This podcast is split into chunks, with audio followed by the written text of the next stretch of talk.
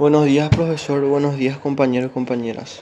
Yo soy el alumno Matías Nicolás Riquelme Ortega de la Facultad de Derecho, Universidad Nacional de Asunción, del segundo semestre de tercera cátedra en turno tarde.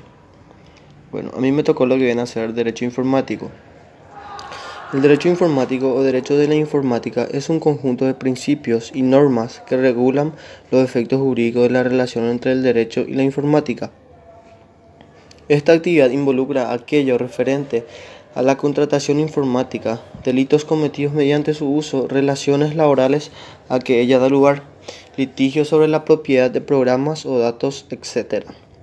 El término derecho informático fue acuñado por el doctor Wilhelm Steinmüller, académico de la Universidad de Ratisbona, de Alemania, en los años 1970. Sin embargo, no es un término unívoco pues también se han buscado una serie de términos como derecho telemático, derecho de las nuevas tecnologías, derecho de la sociedad de la información, luz cibernética, derecho tecnológico, derecho del ciberespacio, derecho de Internet, etc. En la actualidad, el término derecho de la tecnología de la información y comunicación ha tomado fuerza en América Latina, llegando incluso a privilegiarse sobre el uso de derecho informático. Los conceptos de tecnología y sociedad de información son antecedentes necesarios del derecho informático, con la finalidad de regular el comportamiento en un ámbito tecnológico. Actualmente el derecho informático no es muy específico en sí, sino que lo abordan las materias de derecho penal, derecho civil y derecho comercial. Desde la aparición de la computación como un fenómeno, esta ha sido benéfica en las distintas áreas de la ciencia y la cultura debido a las TICs, quienes producen los intercambios de información. Sin embargo, la aparición de actos delictivos a través de la informática ha devenido en la creación de esta rama del derecho. En derecho penal se afronta un reto en cuanto a la sanción y clasificación de los delitos, ya que el delito se define como una conducta que es sancionada por las leyes de defensa social. No obstante, debido a su novedad, el derecho aún no prevé muchos actos informáticos ilegales como delitos o el castigo por la misma causa.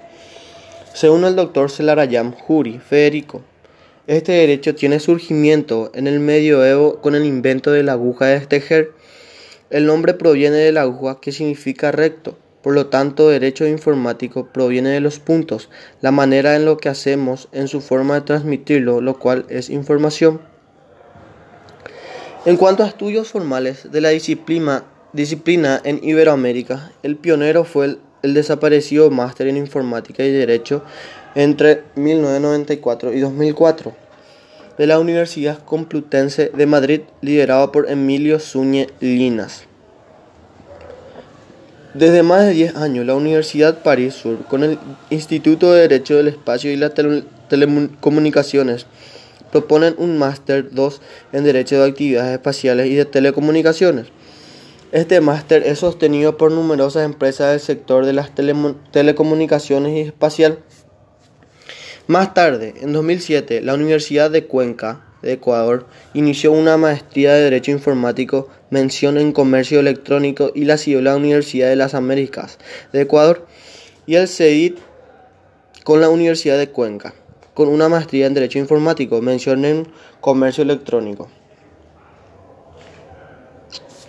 Por algunos ejemplos de situaciones en las que se haga uso del derecho informático son la disposición de un bien sin el consentimiento del propietario del mismo, realizada mediante equipos informáticos, el apoderamiento de información contenida en registros electrónicos y destrucción de la información.